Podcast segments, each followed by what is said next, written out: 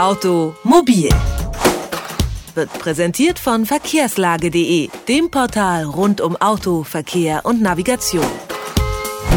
450 Millionen Euro, das ist eine Stange Geld. So viel haben Städte und Kommunen im vergangenen Jahr eingenommen, und zwar nur mit Strafzetteln und Knöllchen. Das hat zumindest eine Schätzung des Portals preisvergleich.de ergeben. Der ein oder andere Autofahrer vermutet es ja schon lange, das ist doch reine Geldmacherei, Abzocke. Oder etwa nicht. Schließlich stehen auf der anderen Seite auch immense Kosten. Ob wirklich die Haushaltskassen in den Rathäusern geklingelt haben und wohin das Geld fließt, das verrät uns der Referatsleiter für Wirtschaft, Verkehr und Tourismus vom Deutschen Städte- und Gemeindebund Bund, Carsten Hansen. Einen schönen guten Tag. Guten Tag, Frau Gerrissen. Ja, Herr Hansen, was meinen Sie? Lohnen sich Knöllchen und Strafzettel finanziell für Städte und Gemeinden?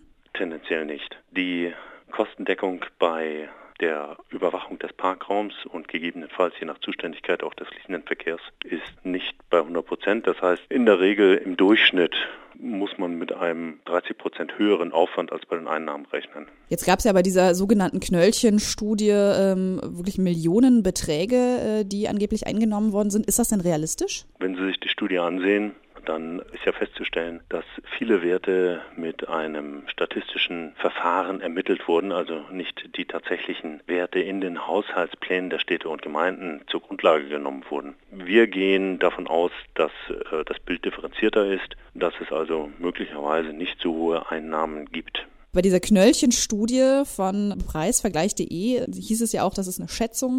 Es wurden äh, Städte und Gemeinden wohl befragt. Einige haben gar keine Auskunft gegeben. Ähm, gibt es überhaupt äh, bundesweit eine flächendeckende Schätzung oder Erhebung zu den Einnahmen aus Knöllchen und Strafzetteln? Eine bundesweite Erhebung der Einnahmen gibt es nicht. Das wäre bei knapp 12.000 Städten und Gemeinden in Deutschland wohl auch eine sehr aufwendige Untersuchung. Aber es gibt die Information für jede einzelne Stadt. Denn jede einzelne Stadt oder Gemeinde hat einen Haushaltsplan und äh, dort sind entsprechende Einnahmen verbucht. Das hat jetzt weniger damit zu tun, dass Einnahmeziele oder so etwas hier äh, festgelegt werden, sondern es hat einfach mit dem Prinzip der Haushaltsklarheit und Wahrheit etwas zu tun. Jetzt haben Sie gerade schon erklärt, ähm, dass die meisten Kommunen, was Strafzettel und Knöllchen angeht, wohl eher nicht kostendeckend arbeiten oder arbeiten können. Da entstehen halt Personalkosten, Verwaltungskosten. Denken Sie denn, dass manche Kommunen ähm, das mit den Einnahmen aus Strafzetteln begleichen können? Das ist im Einzelfall natürlich möglich. Ich kann Ihnen nicht sagen, wo das der Fall ist und äh, wie oft das der Fall ist. Aber es ist natürlich richtig, wenn in einer Stadt die Umstände so sind, dass besonders viele Verkehrsteilnehmer die angeordneten Höchstgeschwindigkeiten oder die ausgesprochenen Parkverbote missachten und es eine entsprechende Verkehrspolitik dort gibt, dass solche Verstöße nicht zugelassen werden sollen, dann gibt es natürlich auch höhere Einnahmen. Und das kann gegebenenfalls auch dazu führen, dass die Einnahmen höher sind als der Aufwand für die Geräte, für das Personal, für die Verwaltungsgerichtsprozesse, die ja auch oft sich an entsprechende Bußgelder anschließen. Damit sprechen Sie auch sogenannte Knöllchen Hochburgen an, wie sie äh, dieser Studie oder dieser Schätzung zu entnehmen sind. Dazu zählt etwa Offenbach, aber anscheinend hat auch Duisburg ordentlich Strafzettel verteilt. Könnte das auch ein Hinweis auf strukturelle, infrastrukturelle Probleme sein? Die Gründe sind in den einzelnen Städten sehr, sehr unterschiedlich. Und das kann durchaus auch veränderte Zuständigkeiten äh, zur Ursache haben. Denken Sie nur an Sachsen, da haben die Zuständigkeiten beispielsweise gewechselt. Statt der Polizei werden jetzt viele Verkehrsverstöße von den Kommunen überwacht, sodass die Polizei eben ihre Tätigkeit in diesem Bereich zurückgefahren hat.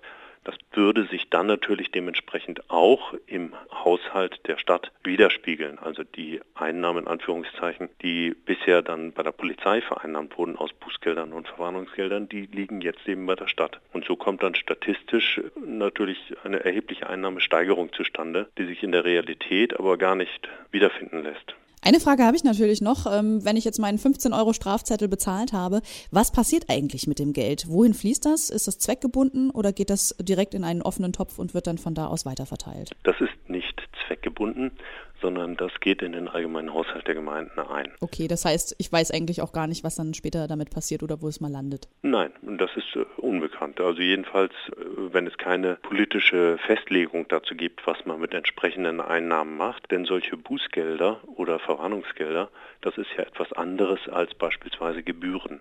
Für Gebühren gilt, dass die einem strengen Leistungs-Gegenleistungsprinzip unterliegen und da kann man auch genau nachverfolgen, wofür werden Gebühren bezahlt und wofür werden sie dann auch wieder ausgegeben. Bei Verwarnungsgeldern, bei Bußgeldern ist das sehr viel offener, ähnlich wie bei Steuern. Das sagt Carsten Hansen vom Deutschen Städte- und Gemeindebund. Seiner Meinung nach arbeiten die wenigsten Städte und Kommunen nur mit Hilfe von Knöllchen kostendeckend. Ich danke Ihnen für das Gespräch, Herr Hansen. Bitteschön. Automobil, jede Woche, präsentiert von verkehrslage.de.